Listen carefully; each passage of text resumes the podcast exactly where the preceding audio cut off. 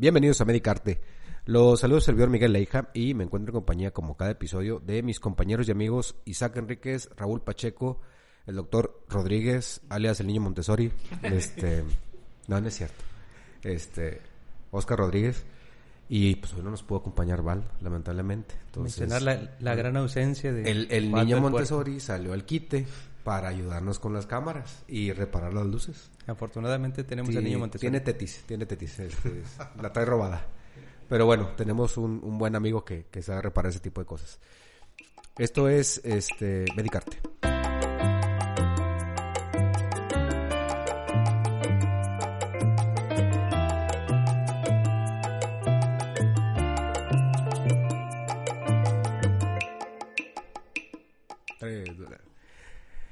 Bueno, eh, el día de hoy tenemos un- una invitada. ¿Cuánto teníamos que ya no invitamos a alguien? ¿El, último qué fue? Ah, pues ¿Psiquiatría? Psiquiatría, ¿no? psiquiatría, esquizofrenia. Bueno, sí, ¿verdad? Que fueron los, los doctores. Ujú. Ok, tenemos a... Bueno, el último fue No, Pacheco y ya no los pudimos quitar, güey. Ah, sí. Qué pena. Agregamos a... ya por eso no lo contamos como invitado, porque ya, ya venía incluido en el paquete. Tenemos una invitada muy, Bien hecho. muy especial, este, en cuanto en relación donde trabajamos, eh, interesante el, el desempeño que hace eh, Cindy. Cindy, muchísimas gracias por, por aceptar la invitación.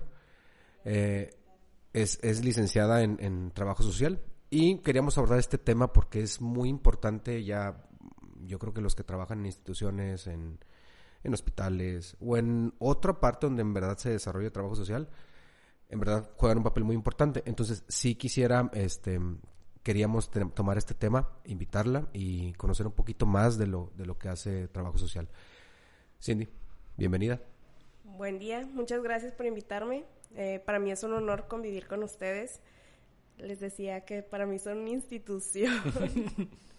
siempre, siempre los he visto como... Ay, mis médicos. Bueno, este... Nosotros como trabajo social eh, somos más que nada orientadores al 100%. De todo, de todo, de todo, de todo. Tenemos que saber hasta lo que hace el de mínimo rango para poder este darle una buena orientación a los usuarios Ahora yo tengo duda. familiares. Bueno, primero, este... Trabajo social se, se estudia como carrera. Sí, Una licenciatura, pero es una licenciatura enfocada a área médica. no, es eh, área médica, eh, de educación y familiar. E, in- e industrial, perdón. Ok, entonces no, no es así que todos los de trabajo social tengan que trabajar en un hospital. No, pueden trabajar en una empresa como de ropa, que fabrican ropa o mm, como de recursos humanos, algo así. Pero no, son de recursos humanos. Se enfoca más en... Es que es mucho de tratar gente, ¿no? Sí, O sea, trabajo ah. social es, es, es tratar gente, es, eh, como, deci- como dijiste, o sea, es el enlace entre la empresa y la Exacto, gente. Ya sí. sea, ya sea el trabajador, ya trabajador. sea el usuario, Ajá. llámese usuario de salud, llámese de la empresa, el trabajador. Es, es el comodín. Porque el otro lugar donde me acuerdo que tenía trabajo social era en la secundaria. En las escuelas también hay trabajo social y ahí hacen estudios sociales. Sí, acá le a tu mamá, ¿no? Ahí hacen estudios sociales, socio- Era- era- socioeconómicos, dependiendo de la Y tiene mucho que ver lo del bullying, ¿no? En trabajo social ve eso, ve esa parte de lo de las relaciones familiares y si tienen problemas. Hace la investigación de campo. El psicólogo, porque también en las se- secundarias hay psicólogo. El psicólogo es el que le ayuda a la terapia al alumno. Pero nosotros hacemos la investigación de campo. Vamos a empezar por mm, una definición de, de trabajo social. Entonces, trabajo social es una disciplina que mediante su metodología de intervención contribuye al conocimiento y a la transformación de los procesos sociales para incidir en la participación de los sujetos y en el desarrollo social. Igual, de mucho bla bla bla, es una definición como tal. Entonces, en cuanto a institución, mm, volvemos a lo mismo, no vamos a decir nombres de instituciones ni nada, pero pues es donde nos, desempeñamos nosotros como médicos. ¿Qué opinas, empezando por Isaac, qué opinas tú del de, trabajo social o qué idea tienes tú de trabajo social? Pues la idea siempre es, eh, son los que te ayudan a, con los familiares que están enojados. Oye, un pedo, de trabajo social. Sí. No, pues siempre es como que la parte de, digamos que los que te ayudan a, ser más empático con el paciente, ¿no? Yo siempre lo he visto así, como que tienes, tú tienes todo lo técnico, tú haces todo, bueno, médicamente nosotros hacemos todo lo que tiene que ver con lo técnico, con hacer, con quitar, con poner, con, con arreglar algún paciente y como que trabajo social ve la parte la parte humana del paciente donde cómo está en sus eh, dónde vive con quién vive cómo vive cosas que tal vez nosotros no al menos no en mi servicio no no no incides mucho en eso entonces lo he visto porque yo luego me pongo a revisar las notas de trabajo social y ahí te das cuenta con quién vive, cuántas personas están, si tienen buenas redes de apoyo, que son cosas que nosotros ya vemos cuando los vamos a mandar a su casa. Entonces sí como que siento es que es esa parte humana de entrar a un hospital. O sea, lo que Isaac quiso decir es que trabajo social es el que le dice de bonita manera lo que tú le dijiste de otra forma. Lo que no supiste decir, mejor dicho. Entonces... No, sí, eh, bueno, ya me adelanté, pero bueno, para mí trabajo social es eso, es el enlace. O sea, porque dices, conocer a la familia, o sea, hace el estudio este, de núcleo social del paciente, de la familia, este, y en algunos casos y en algunos padecimientos, pues esto es más relevante todavía, ¿no? Este, sobre todo los que son, eh, los que requieren una red de apoyo muy importante, los nefrópatas, los que este, son muy dependientes de, del núcleo familiar y del apoyo familiar por su padecimiento. Pero ahorita decía, son este, con los familiares que están enojados y los que no también, porque de repente, oye, que traslado y que hay que mandarlo, este, dile a trabajo social para que oriente a los familiares sobre los trámites para, hacer el traslado. Y, sí, me pasa la pelotita así a... Pacheco. Sí, definitivamente, desde mi punto de vista de la parte en la que yo me desempeño, este trabajo social es un enlace muy, muy importante porque hay muchos detalles técnicos que nosotros no conocemos y lo que hacemos es pasarle trabajo social para que lo orienten sobre el proceso. Parte muy importante lo que dice Oscar, de aquellos pacientes que tenemos hospitalizados que no podemos resolver es el problema ahí en segundo nivel, que tenemos que mandarlos a un tercer nivel, lo primero que hacemos una vez que tenemos ya la documentación y la aceptación del paciente es pedir el apoyo de trabajo social para que se enlace toda esa serie de conocimientos y todo ese todo ese engranaje que dijo este Enríquez que nosotros no hacemos. Lo, técnico de lo médico ya lo hicimos y ya contactamos con el médico del otro nivel que nos va a recibir al paciente. Pero falta ese enlace de ver el cómo este paciente que tenemos aquí en segundo nivel va a llegar al tercer nivel. Y allí es precisamente donde el trabajo social juega un papel muy, muy importante, tanto de orientación para el paciente, porque el paciente pues está, vamos a decirlo de alguna manera, indefenso en su cama. Él no, no sabe lo que está pasando en el, en el exterior y como de la familia que está esperando a que le digan, ¿sabe qué? Tal día tiene que llegar a, tercer nivel. Entonces ellos son los que se encargan de llevar prácticamente a la mano al paciente. Tiene que tener estos documentos, tiene que tener su IFE, tiene que tener tales o cuales documentos, se le va a pasar esto, van a venir ustedes a las 3, 4 de la mañana. Todos esos detallitos que a veces nosotros no conocemos, ellas son las que se encargan, o ellos, porque también ya hay varones actualmente, son los que se encargan de llevar de la mano todo ese proceso con el paciente y con el familiar para que esta cita que nosotros ya concertamos se lleve a feliz término. Porque si sin su eso ayuda, simplemente quedaríamos mal en cuestión de tiempos. Incluso a veces hasta, hasta convencer a los familiares de... Sí. Tenemos el... Bueno, necesitamos tener el poder del convencimiento para que acepten tratamientos, para que ah, acepten traslados, para que acepten quedarse inclusive en el hospital. Pero, por ejemplo, em, supongamos, vamos a mencionar un día tuyo en, la institución. Llegas, ¿qué es lo primero que tienes que hacer? O sea, ¿qué función vas a desempeñar en un día tuyo? Checar. Sí, porque si no me ponen falta administrativa. Este, bueno, yo llego, eh, pues primero los buenos días a los compañeros. Hay algunos que no contestan, pero buenos días. Este, y checo el diario de ingresos del turno nocturno porque yo estoy en la mañana. Checo este que no vaya a haber alguna situación de relevancia. Para nosotros lo más relevante son casos legales, trabajadores y, eh, y pacientes que tengan pendiente o paso subir a, a, a piso, Hospital. a hospital para, para que los vea un especialista.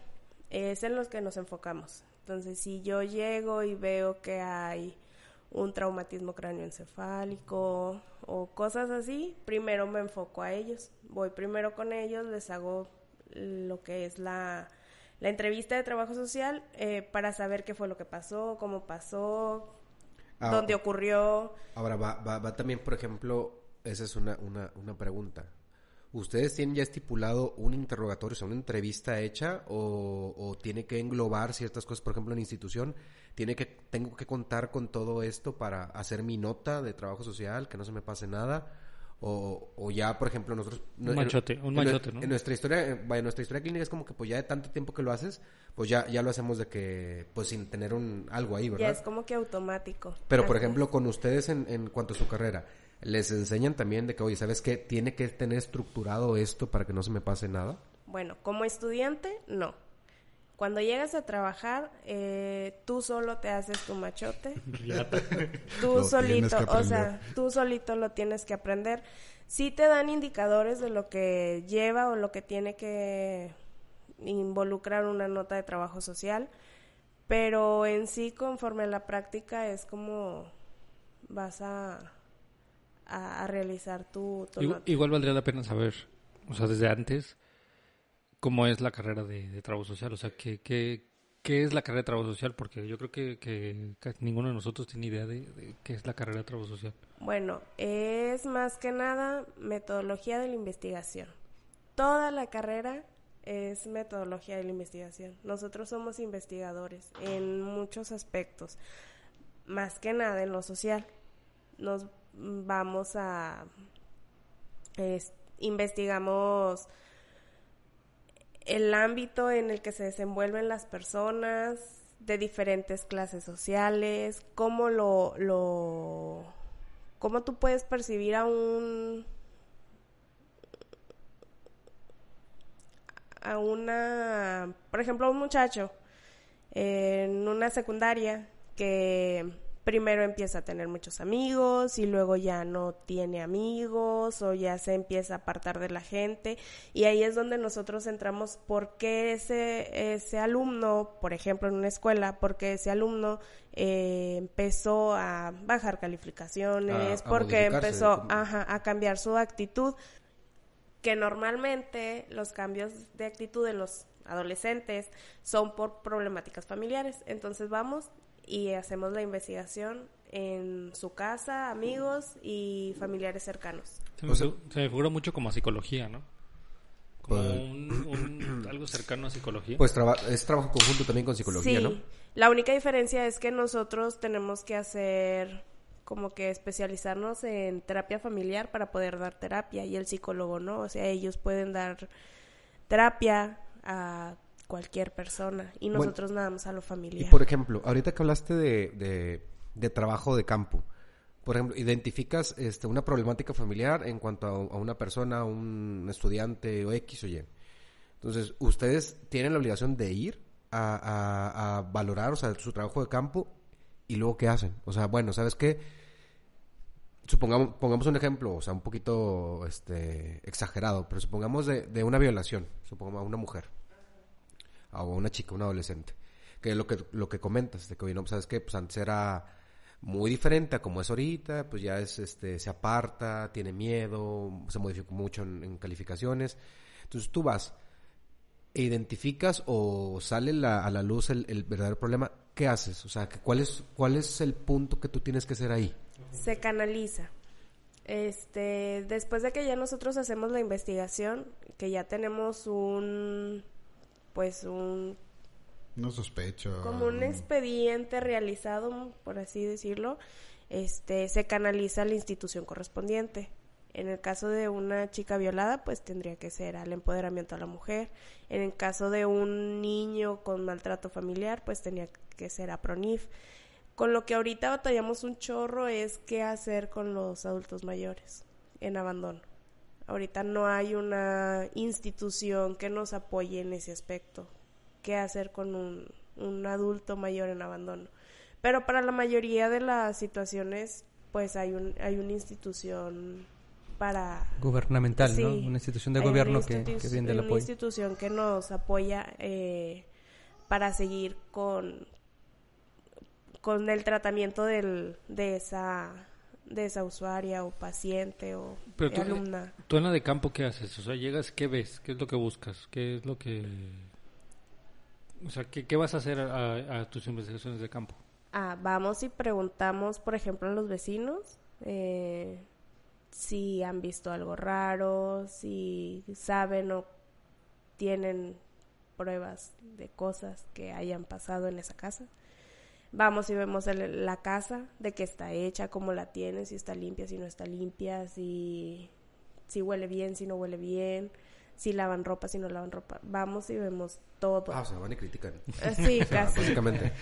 Prácticamente Pero bueno, algo o sea, así. vaya, eso es el, a, a fin de cuentas, lo del trabajo de campo. O Sí. sea, digo, yo pensaba que nada más iban sobre la casa, o sea, no, No. sabía que hay que podemos, preguntar en... en- podemos preguntar al vecino, oiga, ¿ha visto algo extraño en esa casa? Que salga con moretones. Ajá. Sí, sí, sí.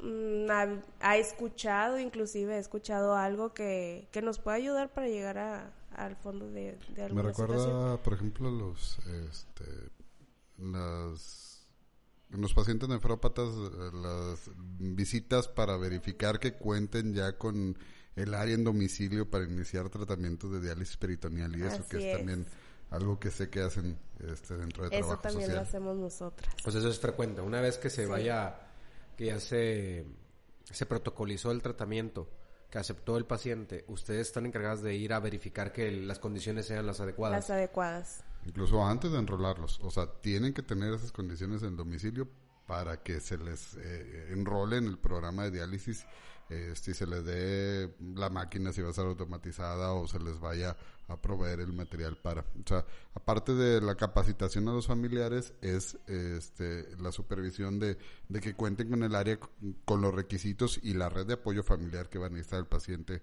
para dializarse en domicilio. Así es. Y ya estando en el programa de diálisis, tempor- por periodos, se escogen varias casas para saber si O verdaderamente sea, aleatorio, siguen, vaya. Vamos ajá, a ver, vamos a ver qué... siguen teniendo sus, su, lo Sí, adecuado para, no para el programa. Eh, vamos a una pausa y re- retomamos el, los te- el, el tema de trabajo social con... Vamos a involucrarnos un poquito con ahora con del COVID para ver la función que tuvo. Y esto es Medicarte. ¿Medicarte? Medic Arte.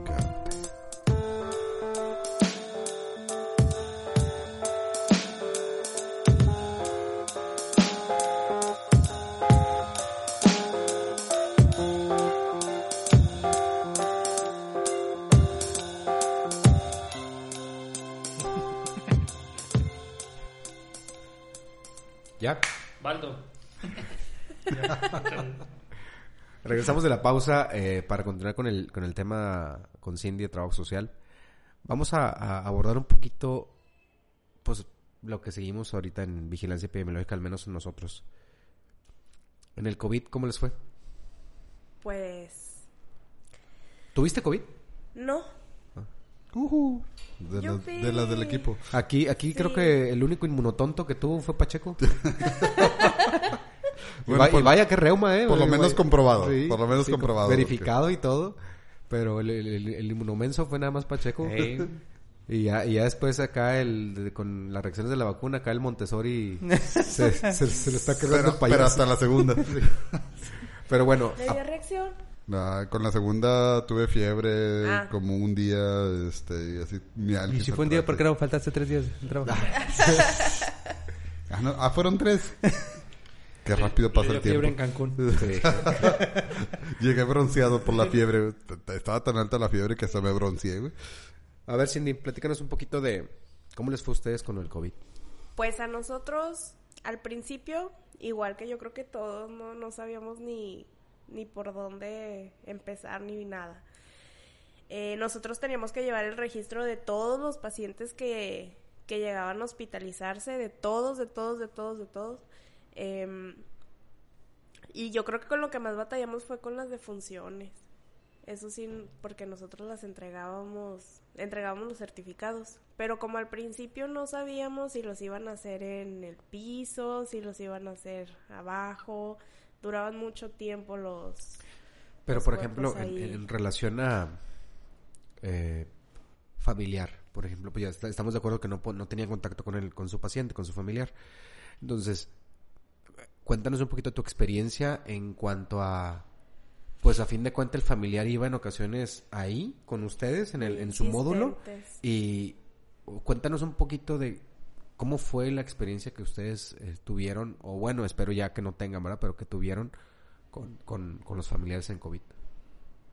Pues sí fue muy difícil hacerlos entender que no podían entrar, no podían subir. Eh, muchas historias que nos contaban de que mi papá y hace mucho que ya no lo veo y no fueron muchas emociones que nos tocó llevar, convivir. em, familiares muy agresivos a veces, de que ya en la mañana les decían una cosa, en la tarde les decían otra y luego en la noche no les decían nada. O familiares enojadísimos porque ya tenían dos, tres días sin saber de, de su paciente. Eh, y pues son muchas, muchas emociones que, que nos tocó ¿Te quedaste, se te quedó alguna historia o no sé qué te quedó, esto me dejó marcado? Digo, te lo digo porque yo creo que en, en lo personal, al menos nosotros que estuvimos en contacto con, con paciente como tal de COVID, tenemos historias, como que te dejó marcado ciertos pacientes de que tuvi- tuvimos una relación un poquito mayor, como que mucho apego con un paciente y, y nos dolió definitivamente. No es que no nos duelan este, los demás, demás. ¿verdad?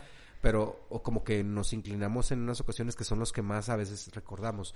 ¿Tuviste algún, algún así un paciente que te quedó marcado, algún familiar que te quedó marcado? Sí, una chica, este, que no se quería ir del hospital.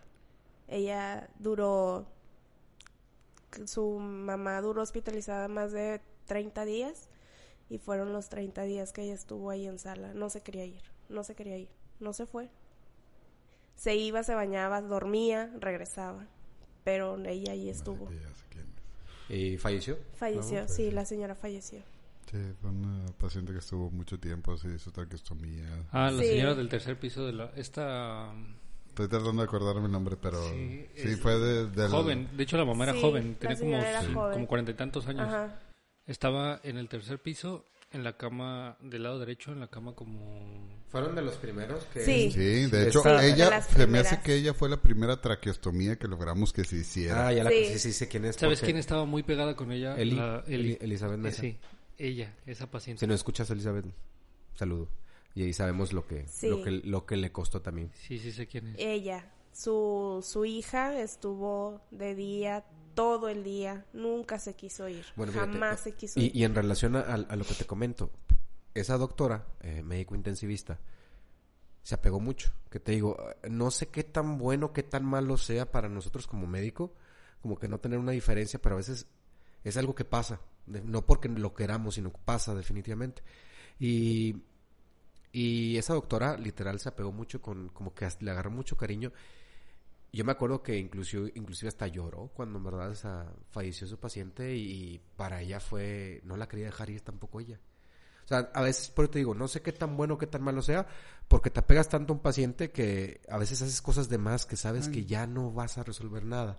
Puedes Y- quedar en el encarnizamiento terapéutico. ¿no? O sea, Y, y son de esas cuestiones que en verdad muchos conocimos de, de esa paciente. La doctora, digo, pues le dolió mucho. O sea, vimos esas partes que, que le dolió mucho. Y, y es lo que... A veces no vemos, por ejemplo, lo que pasa abajo. O sea, no, no- nosotros no Ajá, tenemos justo- contacto. Justo lo- te iba a decir eso, que, que nosotros nos encariñamos con los pacientes, pero pues yo creo que Cindy nunca, nunca tuvo contacto con el paciente realmente, o sea, ni siquiera tal vez ni, ni lo conocía. Pero ella tuvo contacto con el, el otro lado de la moneda, o sea, Sí, el lado, el lado de- del familiar esperando la respuesta de, de... Porque para nosotros, pues, quieras o no, hasta dentro de cierto punto es muy fácil el no contacto con el familiar. Porque mientras no hay contacto con el familiar, o sea, sí es, es una situación un poco deshumanizada, deshumanizada. hasta cierto punto, ¿no? O sea, es el paciente, pero no es el paciente y el, Y el alrededor del paciente, ¿no? A mí se me quedó muy grabado y ahorita creo que va de la mano con eso eh, que me comentabas, este, familiares muy molestos, familiares mm, que no aceptaban que, tenían la enfermedad sus, pacientes, ¿no? Y, y luego el otro lado, los que ya, de, ahora sí que de, de verse tan involucrados, este, lo aceptaban de una manera muy tranquila. ¿no? muy O sea, natural, ¿no? Muy natural. Me tocó un, me acuerdo mucho de ese, muchísimo, porque fue de los primeros días de, de este año. Eh, me tocó hacer el certificado del- de, de defunción de, de su familiar. Y pues en el momento que te dicen, no, hubo una defunción, este, empiezas tú a hacerlo del familiar y te brinca luego, luego el pensar cómo le voy a decir, Sí. cuál va a ser la Sí, sí. reacción del, del familiar, cómo lo va a tomar, etcétera, ¿no? Entonces ya eh, llega el familiar, le empiezo a decir y me dice, no, pues es que ya me lo esperaba. Y ya me cuenta la historia de un hermano que enfermó a tu hermano, que enfermó a la mamá, que enfermó al papá, se internó un hermano, eh, este, se internó el otro hermano en Monterrey, luego se internaron los dos papás. A fin de cuentas fallecieron uno de los hermanos y los dos papás. Este que me tocó a mí era el papá, eh, ya después del fallecimiento de los otros dos. Y, y son de esas historias que me imagino que a ustedes les tocan con Sí. frecuencia más de lo recomendable. Cuando ya eran familiares, por ejemplo, que ya tenían, así como usted dice, que ya habían hospitalizado a uno y ya lo habían perdido, y habían hospitalizado a otro y ya lo habían perdido.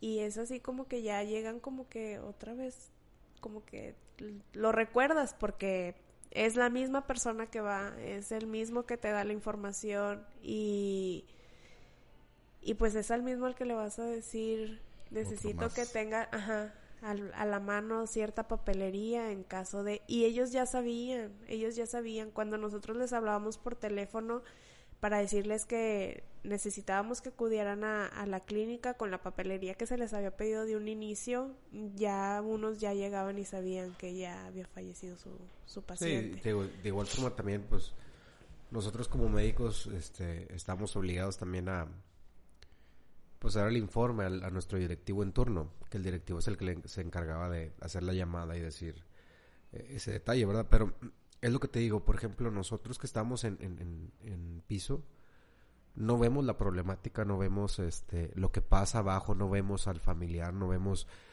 Y yo, yo creo que desde cierto punto, Isaac dice también de que pues es mejor. Yo considero en ocasiones es que sí, porque una, si ya te involucraste mucho con el paciente y ahora quieres involucrarte en cuanto a con la familia, creo que a veces no es sano involucrarnos así con tanta. Para eso obviamente pues están ustedes, ¿verdad? Para ser mediadores de... Para, para, para lidiar con las situaciones de hasta quiero Pues, meterle cosas de revistas Sí. de demás y no no puede. Pero Pero es es que que, a- fin de cuentas eso es una med- son mediadores en cuanto Sí. a en, pues, familiares, pacientes y nosotros. o Y, sea. y en este caso muy particular de, bueno, en nuestro hospital no está tan tan tan marcado el hecho de que los fa- los familiares no entran con el paciente, o sea, en, en general en piso y en urgencias hay un familiar al menos con el paciente que es como muy, vaya, Ah, sí, es, pero- es muy de aquí, sí, sí. porque allá en la Ciudad de México donde No. yo no es así, o sea, en la Entrabas a los es- informes, lo veías literalmente a verlo y, y se acabó, y para afuera. Aquí es muy así, entonces cuando pasa esto del COVID sí se, se vuelve una, una división enorme entre lo médico y lo social. Entonces era así como, ¿sabes qué? Yo veo al paciente, yo me encargo del paciente y trabajo social se encarga de, De lo De la social. de familia. los más, de la familia. Y nunca había, nunca había ese, ese cruce entre, realmente pocas veces me tocó dar informe médico como, ahora sí que como médico a la familia. O sea, en general teníamos hasta un médico que daba los informes. Y es un tanto, o sea, es, es un tanto impersonal. Porque en general, pues la trabajadora social te, te da informes de tu familiar, te dice, eh, o sea, te, te explica, te intenta explicar, pero la trabajadora social ni siquiera conocía al paciente. Sí, sí, pero platícame, por ejemplo, de... Ok, ahí ya estamos hablando de información y demás, pero me imagino que también, como es con los demás pacientes, este, ¿cómo era con, con lo de COVID? Eh, la información del reglamento de hospitalización y la información, o sea, al principio, cuando se hospitalizaba el paciente, porque ahorita ya estamos hablando de información del paciente que ya está hospitalizado. Pero, o sea, cuando se le decía al familiar, su paciente se va a quedar y no lo va a ver y no va a hablar con él y... Bueno, este, ahí sí era más complicado cuando era por primera vez que llevaban a un paciente y la negación. Siempre nos topamos con la negación. Primero de que por qué lo van a dejar y por qué no me voy a quedar y por qué, pero yo quiero estar con él, pero yo, y nosotros pues sabemos y entendemos la necesidad de como familiar querer estar con tu paciente, verlo, cuidarlo hasta lo más que se pueda. Pero pues también yo siempre les ponía de ejemplo también usted tiene que ver por su familia, los que tienen casa, si tiene hijos, si no tiene hijos, o sea, necesita también pensar en, en su familia que está en casa. Entonces, cualquier cosa, aquí nosotros les llamamos. Deje sus números. Aquí le marcamos. Aquí le marcamos. Sí, Usted va- no dude. molestos. Tengo dos días esperando la llamada. Ah, no traigo saldo. No, cuando así que, porque sí hubo un, un tiempo en que eran demasiados pacientes y Sí, sí, sí. se fueron, pues muchos médicos se fueron incapacitados, eran demasiados pacientes para poquitos Pacheco. médicos y sí nos, sí nos pasaba que duraban todo un día sin informes los familiares y ya llegaban al siguiente día no uno, o sea, casi la mayoría de los familiares molestos porque no les habían dado la información. Y nosotras ahí, este, mediando. pues mediando, Sí. ahí, este, tratando de, de que ellos se tranquilizaran y se calmaran, porque a final de cuentas yo siempre les decía que las noticias malas siempre llegan primero, No, entonces no, no, yo les decía, no duden en que alguna situación que esté pasando con su paciente que sea negativa, se les va a avisar lo más pronto que se pueda. Oye, Yo- y yo creo- otro detalle que estuvimos comentando en, ahorita en la pausa, en cuanto a los servicios, o sea, a- enfocándonos más en, ahorita que estamos en, en medio En hospitalario, el hospital. eh, es muy diferente, por ejemplo, tratar de que, oye, pues yo estoy acá en Gine y Pedia, y por ejemplo acá en urgencias o en, en otro servicio. ¿Qué tan diferente es este estar en, en, un servicio de urgencias, en un servicio de pediatría o en ginecología? ¿Qué tan diferente es o qué tú notas de diferente en cuanto a los servicios? Bueno, eh, nosotros somos de... Hay una en urgencias, una en hospital, una en pediatría, una en gine, una en diálisis, una en cirugía colegiada, este, y cada una tiene sus actividades diferentes. Nosotros de urgencias, por ejemplo, ahí este tratamos de de ver o de identificar eh, la problemática familiar que tengan o que llegasen a tener este en, el mo- en el momento el paciente. La de piso le da seguimiento. Si hay, por ejemplo, abandono, eh, pues tratas de concientizar a los familiares para que vayan y cuiden a su paciente. Eh, de pediatría es muy diferente a hospital. Ahí sí ellos hasta las Son notas, chiquitos. hasta las notas son bien diferentes porque no te enfocas tanto todo- en el, todos en los el quieren. paciente. Sí, y ahí no te enfocas mucho en el paciente, sino en que los papás lleven a cabo las obligaciones de los derechos de los niños. Que tengan su, sus vacunas completas, que no vayan a traer algún dato de, de descuido, de maltrato. O sea, ahí ya se enfocan más en los papás y no tanto en el, en el menor. En diálisis o en hemodiálisis, pues ahí son todos los pacientes de nefro que Ahí sí es corretear a los familiares, ahí es ¿no? Nomás- corretear a todos los Oye, y familiares. hasta el eso, sí, yo tengo que decir que a mí me toca eso ver eh, y sí es muy, muy difícil estar cortando a los familiares.